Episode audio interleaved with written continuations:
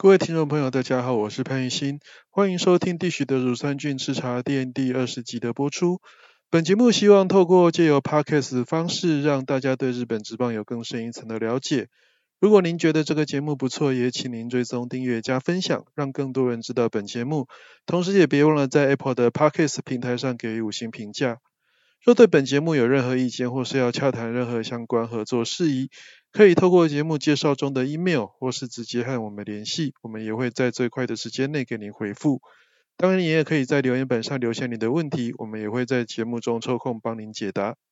那今天节目一开始要和大家聊聊今年的东京养乐多电子队。那截至六月二十七号为止，养乐多今年的战绩是四十七胜二十三败一和，胜率是六成七一。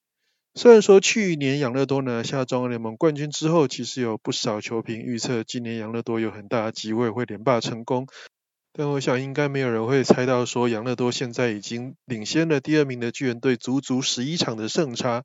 现在甚至要挑战史上第一支在六月份就点亮魔术数字的球队。那其实养乐多在今年的球季有个不错的开始啊，那开幕战在客场金瓷巨蛋对上本神虎队啊。那开幕就拿下一个三胜零败，相当优异的成绩。可惜其中开幕战一度是以一比八落后，最后竟然是大逆转，以四比八逆转击败板神虎队啊！那接下来第二场、第三场更是连续送给板神虎队十八颗的鸭蛋，也和板神今年的季初打起来实在是摇摇晃晃。虽然说现在已经爬到第四名，但是板神今年一开始的战绩，让他们今年打起来相当的艰苦啊！只是养乐多自己打起来其实也不是那么的顺利。虽然说开幕战在客场横扫了板神虎队，但是接下来回到神宫主场的比赛却是被巨人队横扫。不过接下来表现倒还算是中规中矩，所以在三四月结束的时候战绩是十五胜十二败，那落后给巨人跟广岛是占据中央联盟第三名。不过赛程进到了五月之后，养乐多开始急起直追。那不仅是超越了广岛队跟巨人队，尤其是广岛跟巨人两队接下来在五月的战绩都不是很理想，反而是养乐多队在五月份是打出一个十六胜七败的成绩，那整个五月份只有养乐多的胜率超过五成，那其次是 DNA 的刚好五成，那也养乐多也利用这一波，那在交流战前夕是抢下了一个中央联盟第一名的一个位置。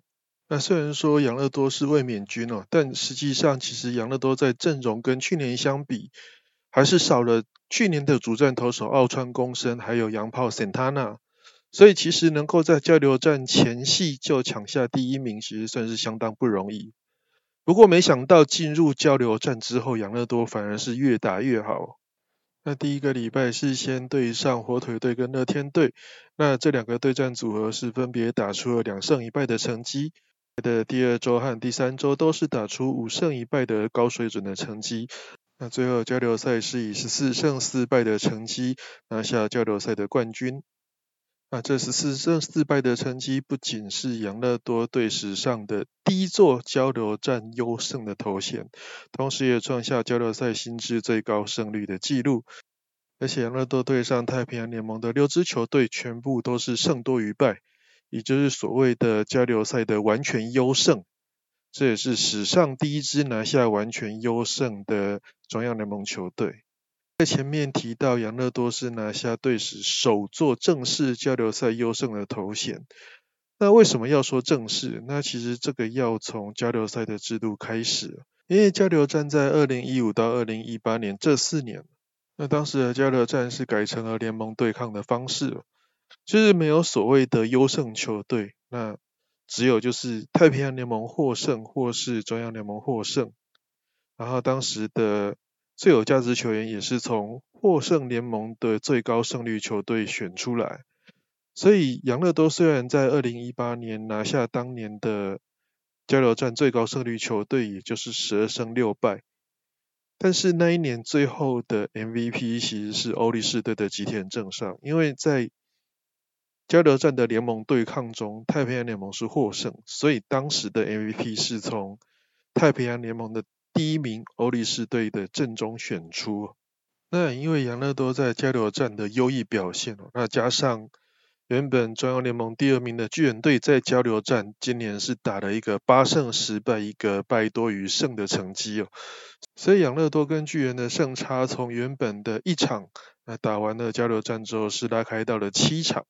那当然交流战中央联盟除了养乐多之外哦，阪神也有十二胜六败的不错的成绩，那胜率也高达六成六七。不过阪神今年季初实在是打得差强人意哦，所以即便说阪神在交流战打得相当的不错，那对阪神的战绩的影响，也就是让他从第六名也爬升到了第四名。那在六月十一号，养乐多队击败软银，确定拿下交流战优胜之后，那当时养乐多的总教练高金城武在接受记者的访问中有提到。他认为这一次交流战系列中，养乐多的 MVP 其实应该是牛棚投手。虽然说最后获选 MVP 的是打者村上宗隆，因为村上宗隆在交流战表现的相当的不错，而且又在锋的关键战役中击出双响炮。那当然就直接看交流战期间投牛棚投手的数据。而这段期间，养乐多牛棚投手的自责分率是一点四二。那当然，本身队的一点三五是表现的更加理想一些。虽然说养乐多牛棚在十二球团里面并不是最理想的，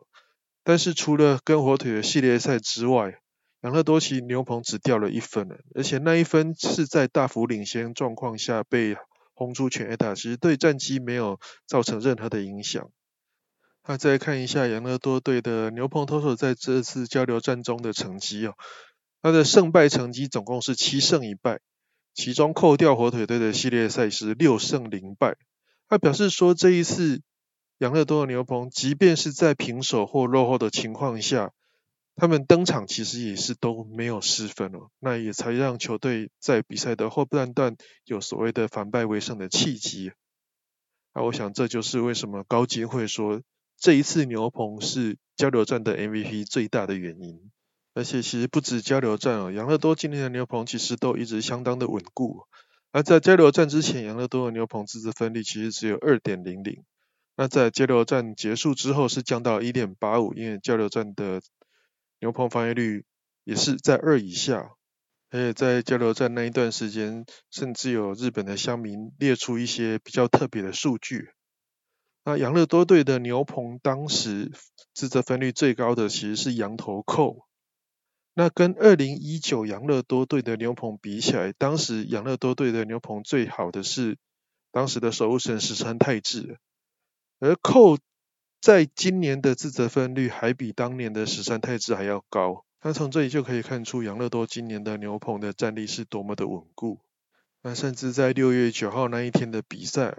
那养乐多是直接让他原本的守护。胜利方程式马高夫跟清水生两个人轮休，直接让原本的比较接近于那种不是在胜利组时间出赛的木泽尚文、田口利斗、石山泰治、寇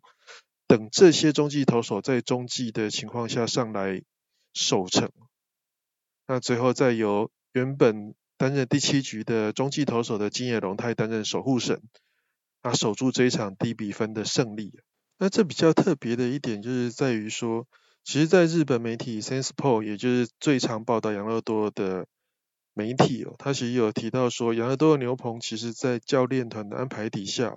并不是场场都会待命，而是会有所谓的休养日。也就是说，有些比赛，即便说今天是轮到，今天是胜利组应该要上场的时机哦，但是教练团还是会让那些。被安排到轮休的投手是完全不用在牛棚待命的。那当然主要是因为教练团觉得，其实这些牛棚投手，他们就算没有登场比赛，绝大多数的时间也都是在牛棚热身，所以对他们来讲，这种完全休息的休养日是的确是有其必要性。那当然除了牛棚之外，养乐多的先发轮值也有一定的水准。那其实从去年开始哦，养乐多的先发投手轮值就已经不太像是正统的投一休六，除了大家知道的奥川公生，他几乎是一个投一休十的轮值之外，其实大部分的先发投手休息天数都还蛮长，超过六天。所以去年养乐多队的先发投手群是没有人能够达到一个规定的投球局数，这其实对一支联盟冠军的球队来讲，可能有点不可思议啊。那今年养乐多队的做法其实还是跟去年相似哦。那在交流战结束的时候，全队投球局数最多的是小川太阳的六十四点二局，其次是高桥奎尔的六十一点一局。那其中只有小川太阳是有达到规定的投球局数，那高桥奎尔是没有达到。那当然，小川太阳在投手排行榜也算是名列前茅，目前是只落后给清流晃洋跟西永辉这两个阪神虎队的投手，那战局是第三名。那高桥奎二其实在交流战结束之后，一度还是高居中央联盟的三振排行榜的首位。不过因为出场次数比较少，而且他上一场对巨人的三振数也稍微少了一点，那目前是又被刘玉野跟清流晃洋所超车。但整体来讲，先发投手的表现也算是相当的不错。那养乐多能够在交流战拉开差距的最大原因？除了自己打出一个十四胜四败的史上新制交流战最佳成绩之外，另外一个就是养乐多队的两个主要的对手巨人跟广岛，其实在交流战都打得不是很理想，所以也才让养乐多在交流战结束之后是呈现一个一枝独秀的状态。那如果你觉得说养乐多队是不是在交流战之后就会开始走下坡？但是至少到目前为止还没有出现这个迹象。那在交流战结束之后，在面对广岛的第一个三连战的系列战，是在神宫球场横扫掉广岛队了。那对上中日队，虽然说第一个对第一场就输掉，但是接下来两场又连续赢回两场。那对战巨人队也是拿到一个两胜一败的成绩。那接连三个对战组合全部都是一个胜多于败的成绩。那也让养乐多队创下了日本职棒史上第一支连续对战十一个不同的对战组合，全部拿下胜多于败，也就是日文所谓的一个胜月的记录。那这十一个对战组合分别是从五月十七到五月十九对上阪神是两胜一败，五月二十到五月二十二 DNA 两胜一败。五月二十四到五月二十六，火腿两胜一败；五月二十七到五月二十九，乐天两胜一败；五月三十一到六月二号，罗德两胜一败；六月三号到六月五号，西武是三连胜；六月七号到六月九号，欧力士两胜一败；六月十号、六月十二号，软银三胜零败；六月十七到六月十九，广岛也是三连胜；六月二十一到六月二十三，中日二胜一败；最后是。刚结束的六月二十四到六月二十六号的巨人的两胜一败，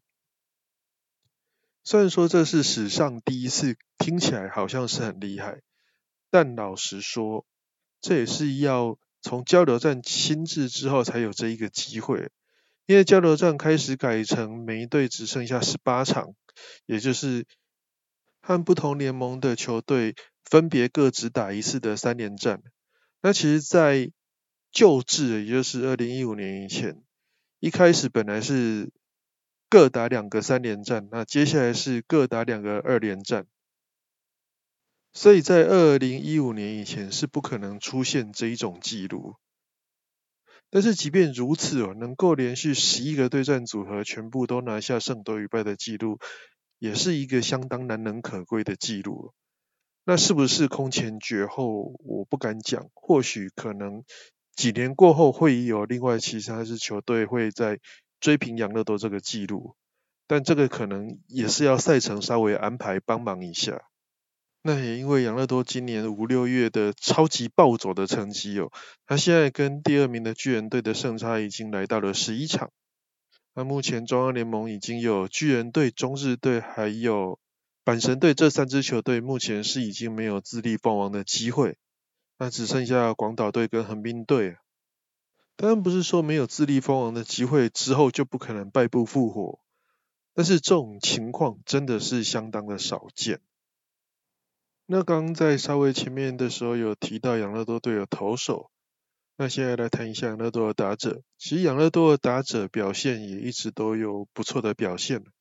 那除了大家所熟知的村上宗隆之外，那村上宗隆今年其实。也被拿出来讨论，说是不是有机会挑战三冠王的头衔。那山田哲人的话，虽然说这几年的表现跟前几年比起来是有点走下坡，但是其实山田哲人他还是能够维持一个相当不错的强大能力。那除了这两个人之外啊，那最令人关切的应该就是开路先锋岩见泰隆。其实，在前几集的 podcast 有大概稍微提过，其实岩见太郎他的表现一直都是左右着杨乐多队的战绩的起伏，他的那个影响的程度甚至还比村上或是山田还要大。而且有点就是代表说，岩见其实才是真正养乐多队的 key man，因为毕竟老实说，村上这种成绩其实有时候他真的不会有什么球好打。那当然，你在没有什么球要打的时情况下，村上现在还可以高居全打跟打点双冠王，同时打击率现在也几乎快追上了佐野惠太，也是相当的难能可贵。而且另外一个方面，除去这些主要的进攻选手之外哦，几位年轻小将的表现也是相当的优异，甚至去年在热身赛表现相当优异，但是。进到球季赛却受伤的冰田太贵哦，目前全垒打已经六支哦，今年很有机会挑战那个两位数的全垒打的表现。还有季初抢下游击先发的年轻小将长冈秀树，原本大家以为说这位年轻小将可能只是在开幕战那段期间能够抢下先发而已但是一直到现在。长冈跟村上宗隆是全队唯二两个全勤的野手，这也代表说长冈的表现是的确是有已经稳住养乐多队游击的这一块。那这也让西普直人跟原山飞优这两个去年的主要游击手，今年都还没有上到一军的任何一次机会。那另外一个就是捕手的内山壮真了，内山壮真今年才十九岁。不过在六月三十号，他就要满二十，但还是很年轻。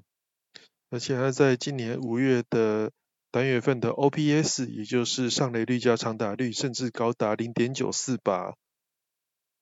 即便说现在中村优平归正，那他也算是抢下了养乐多队目前正中二号捕手的位置，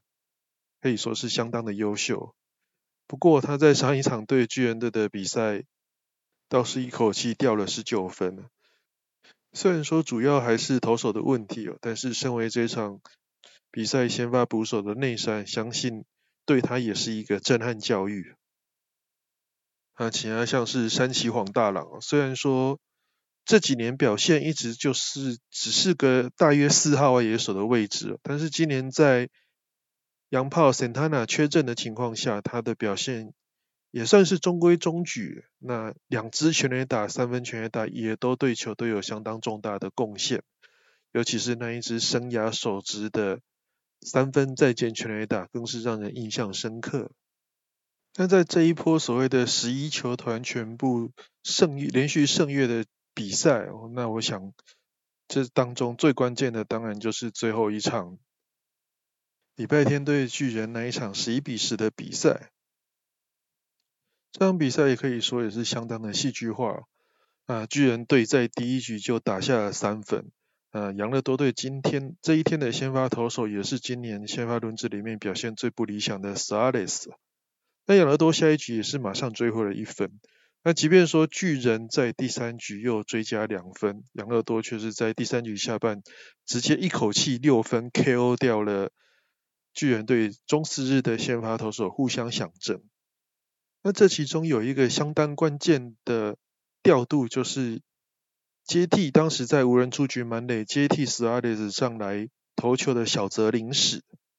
而，小泽是二零一五年福冈软鹰队的第二指名。那二零一七年首度登上一军，那有两场初赛，总共投了两局，那自责分率是十三点五。但接下来他就没有在任何的一军初赛记录。二零二零年之后是被福冈软鹰队战例外，那在所谓的战例外测试的时候表现还不错，就是连续三阵的三名打者，那也因此让养乐多跟他签下了玉成选手的合约。那今年主要在二军都是担任牛棚投手的任务。那二军自责分率是一点三。而在礼拜六那一场版本光四郎整个大爆炸之后，版本又被降下了二军。那杨乐多是选择让小泽直接从玉成转为支配下之后，就直接让小泽升上一军了。甚至他在登板那一天，他的球衣都还是二军的一百四十号，一军的球衣都还没有做好。而小泽在接替斯阿雷斯投球的时候，先是让第一位打者吉川上回击出的三垒方向平飞球被接杀，接下来面对九棒互相强争，那互相是一个强迫取分失败，那三垒上的跑者出局，造成第二个出局，最后小泽在三阵的互相成功的化解那一局无人出局满垒的危机。好，接下来就是养乐多队在三局下半打了一个六分的大局，以七比五领先巨人队。那原本。让小泽反而成为一个胜利投手候选人的机会，但也因为 s a r i s 只投了两局，加上养乐多队的牛棚最近表现其实相当的不稳定，那最后高庆成我却是让小泽临时主投丢了四局，那虽然是在他的主投的第四局，也是第六局的时候，嗯，接连的被中田翔跟玩家号打出全垒打，也让他的生涯首胜的机会就这样。擦肩而过，但是四局只有两分的失分，对这个刚从玉成选手转为支配下选手，而且刚从二军升下来的小泽来讲，可以说是一个相当好的一个结果。那虽然说最后杨乐多是靠着村上的三分全垒打奠定最后的胜绩了，但我想这一场比赛最大的关键应该就是小泽的那四局的精彩表现。也才有最后造成养乐多队的逆转的契机。啊，不过这三场跟巨人队的系列战啊，那三场比赛可以说是每天都是两队打的分数加起来都超过二十分了。听说也是日本职棒史上第一次有这种三连战，三场比赛每场都超过总得分总和都超过二十分的记录。但现在和巨人队的胜差已经来到了十一场，感觉接下来对养乐多来讲，或许好像可以稍微轻松一点。但是去年板神虎在最后关头被养乐多队逆转的前车之鉴，其实还相去不远。而且当时养乐多自己就是逆转的那一支球队，那再加上板神队在交流战过后，其实打的也相当的不错。所以，即便说现在看起来有相当大的优势，但我想还是不能够随便太掉以轻心了。尤其是这三场投手大爆炸的比赛，我想应该会让养乐多队的教练群会去重新思考接下来的投手调度的调整会如何去安排。毕竟接下来应该从六月底七月开始，嗯，日本将会进入一个所谓的夏天。那夏天。一般来讲，对投手的考验都是比较大的。那这三场会炸成这样，最主要的原因，我相信东京这几天的三十六度高温，那再加上神宫球场的五场比赛，应该对投手也是多少有一些影响。那就看接下来养乐多队的教练团是不是有办法对这些潜在性的影响去做出相对应的一个对策。那聊完养乐多之后，接下来跟大家稍微谈一下其他日职方面的消息。那第一个就是明星赛。那今年的明星赛将是这相当少见的，是在周间，也是平日所举行。那第一场比赛是在七月二十六号在福冈培培巨蛋。那比赛时间是日本时间的下午七点。也是台湾时间的下午六点。那第二场比赛是七月二十七号在松山少爷球场，也是所谓的中央公园野球场。那比赛时间是日本时间下午的六点半，台湾时间的下午五点半。那球迷投票的部分到今天是暂时的告一段落。那接下来大概要到七月六号会有最后的投票结果出炉。那当然，这只是球迷投票的部分。那其中还会包括有选手间的互投，以及那个总教练的推荐，那当然，今年的明星赛的总教练中央联盟就是去年的冠军队的教练高金成武，那太平洋联盟就是欧力士队的总教练中岛聪。那当然，日本的投票跟台湾的投票还蛮像的，就是他们有分别分成网络投票跟纸本的投票。那当然，不管是网络投票还或是纸本投票，最后的截止日期都是六月二十七号。那在我们录节目的时候，其实已经六月二十七号已经过了，所以也代表说日本明星赛的投票已经暂时的告一段落。那在六月二十八号会有最后一次的所谓的中间结果发表。那当然这并不是最后的结果，而只是一个暂时的统计。那真正的统计就是到七月的那一次了。但这边要跟大家提的，主要还是关于日本职棒明星赛投票的一个结果的一个差异哦。其实老实说，以去年的资讯来讲，去年的最后一次的所谓的中间发表，当时的网络投票是六十一万多票，而纸本投票大概是二十七万多票。然而最终的投票总数的话，网络投票大概。再多个几票，多到六十六万票，但是纸本投票却是增加到了六十五万八千多票，所以这也代表是说，在最后这一段期间，真正能够在左右投票结果的，其实是那多出来的那些纸本投票的次的数量，这其实也有点代表就是各个后援会的动员，所谓的动员能力。那我们其实可以从去年的最后一次的中间发表跟最终的结果发表来对照看看。那去年最后是有两个位置是翻盘了，其中一个是中央联盟外野手部分，铃木成也本来是第四名，那在加入直本投票的结果之后是冲到了第三。那另外一个就是太平洋联盟的三垒手中村刚也，他也是在。加入直本之后，超车了原本领先的松田宣浩。那今年的部分，其实投票是比去年还要热络。到目前为止，网络上的投票大概是八十一万多，那纸本投票是四十四万多。不过我相信到了七月的时候，那个纸本投票的数量应该也可以飙到八十几万。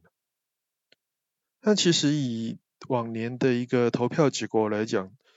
呃明星赛的主场球队多半上那一队的球迷都会有一些优势。那像今年两场比赛，一场是在福冈举行，另外一场是在松山。那松山是地方球场，所以就比较不用影响，可能比较不会那么大。但是福冈巨蛋的话，所以软银的投软银的选手们有可能会在接下来的资本投票会涌入大量的票数。那当然，以目前的投票结果来看那中央联盟的部分捕手方面，梅野龙太郎跟第二名的木下拓哉其实相差的相当的少。但是我个人的认为啊，就是中日的后援会好像比较不会有这种系统性的投票，所以很可能最后还是会由梅野龙太郎胜出。当然，另外一个比较关键的焦点就是中田翔的部分，因为很多人都觉得说中田翔今年表现并没有十分突出，但是他现在却是在中央联盟的一垒手票选名列前茅，而追在他后面的是广岛队的马克布鲁那马克布鲁今年的表现，但是严格来讲也没有说到特别理想。那即便说广岛队的后援会还蛮会动员这种所谓的组织票数，但是能不能在最后关头把中田强超车，这点我是有点质疑啊。那为什么大家会说，哎，中田强今年打那么不好，为什么还有办法在一垒手的票选名列前茅？那主要还是你要看他的几位竞争对手是谁。那广岛队是马克布鲁那中日队是 v i c i e d o。呃，最近也是因为受伤下到二军去休息。呃，横滨 DNA 的话是 Soto，呃，养乐多是 Osuna，今年表现也是没有那么的理想，所以在大家都不理想的情况下，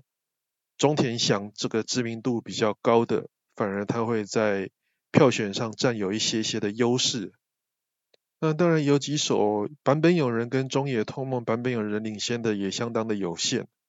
那就看最后的纸本投票中野透梦。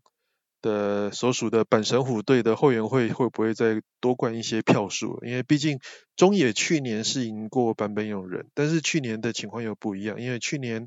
在明星赛前夕，阪神当时的战绩是一枝独秀，所以多多少少会有一些影响。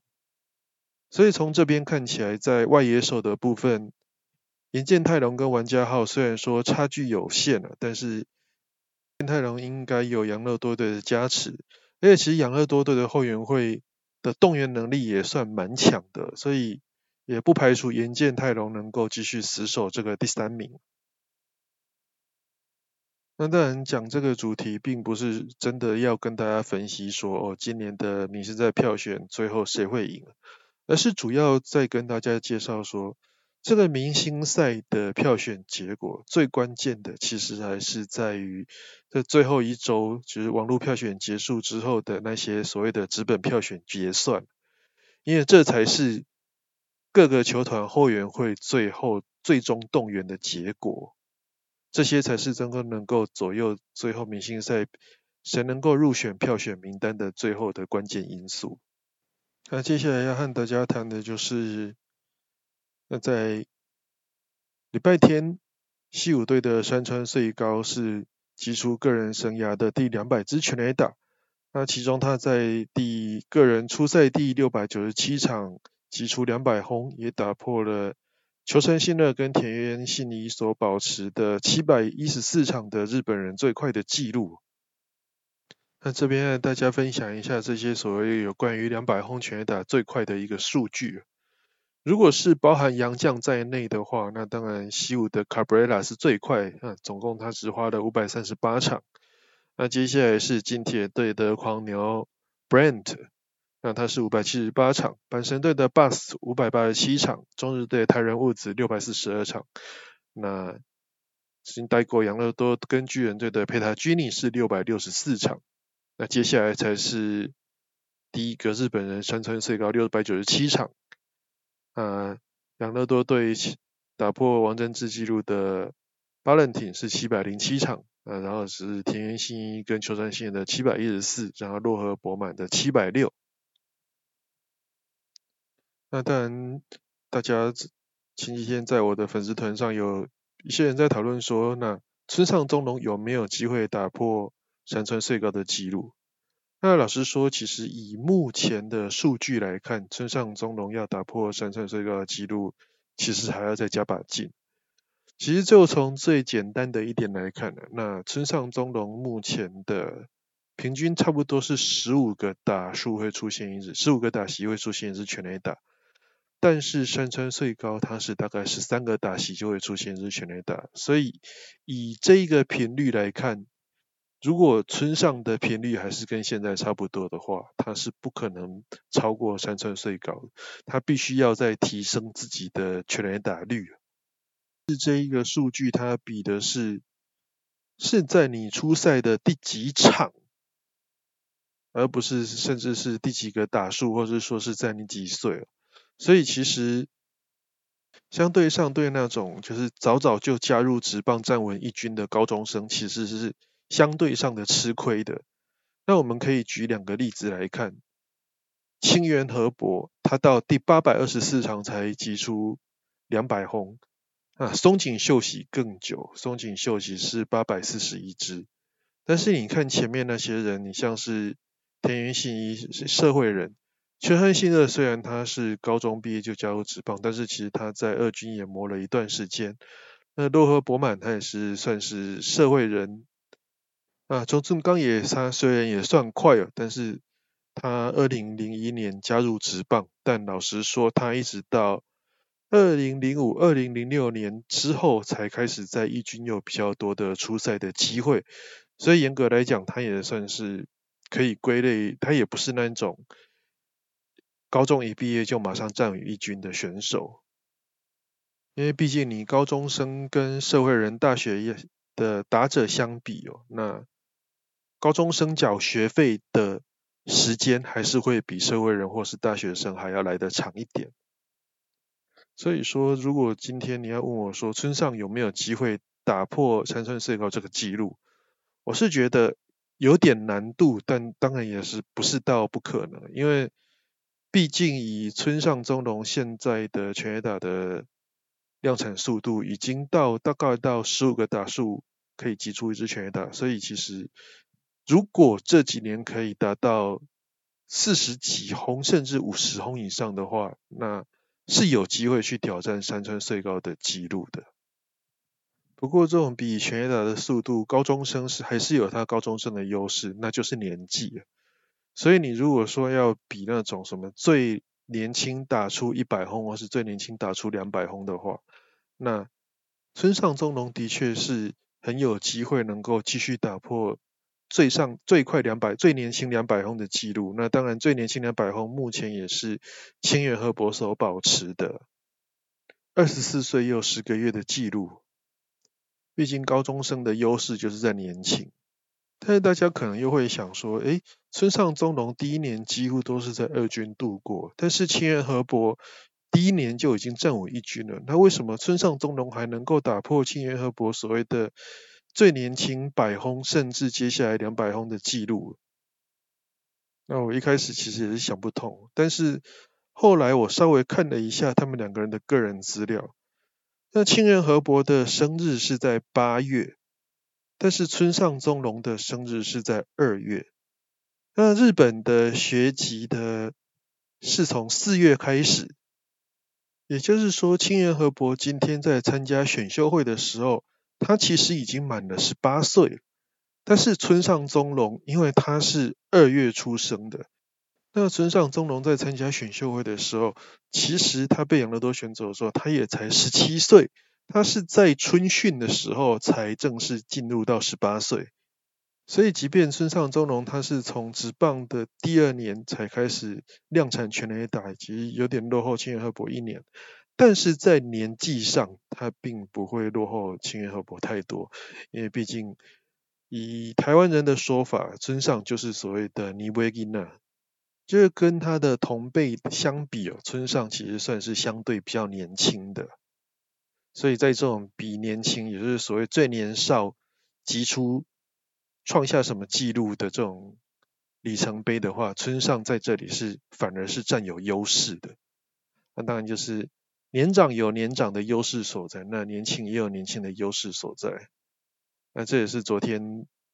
在看大家留言的时候无意间发现的一个状况。那在节目的最后，其实想和大家分享一个自己之前观察到一个蛮有趣的一个地方。它也是今年曾经有四位投手投出五安打比赛，那包括当然包括佐佐木朗系列的完全比赛。那其中第四场比赛是由欧力士的山本由生所投出，而那一场比赛最终最后一球是一个一垒方向的滚地球，那最后是。一垒手传给补位的投手，那结束这一场比赛。那我也观察到一个很有趣的地方，就一般这种所谓的无安打比赛或是完全比赛，那最后的那一颗无安打比赛球或是完全比赛球，几乎都是其他守备球员接到之后再送给投手的。但是山本由生这一场的无安打比赛球，最后收到这颗无安打比赛球的却是投手本人。那其实我也很好奇，说到底，不管是日本也好，美国也好，有没有那种武安打比赛的最后一颗球是由投手自己亲自了结这一场比赛的情况？那如果有其他听众有知道更多一些详情的，那也请在留言，透过留言或是 email 或是各种方式告诉我，因为我觉得这个这种特殊情况真的是相当的有趣。那今天的节目就到此告一个段落，那谢谢大家的收听。那接下。来的节目我想也会尽量去找一些大家平常不较不会去注意到的一些小细节或是有趣的数据来跟大家分享。那当然也会再穿插一些球队或是联盟的近况。那也希望听众能够多给这个节目一点支持或鼓励。那如果有什么建议也尽管跟我们说呃如果可以配合的地方我也会尽量来为大家服务那我们今天的转播就到此告一段落谢谢大家拜拜。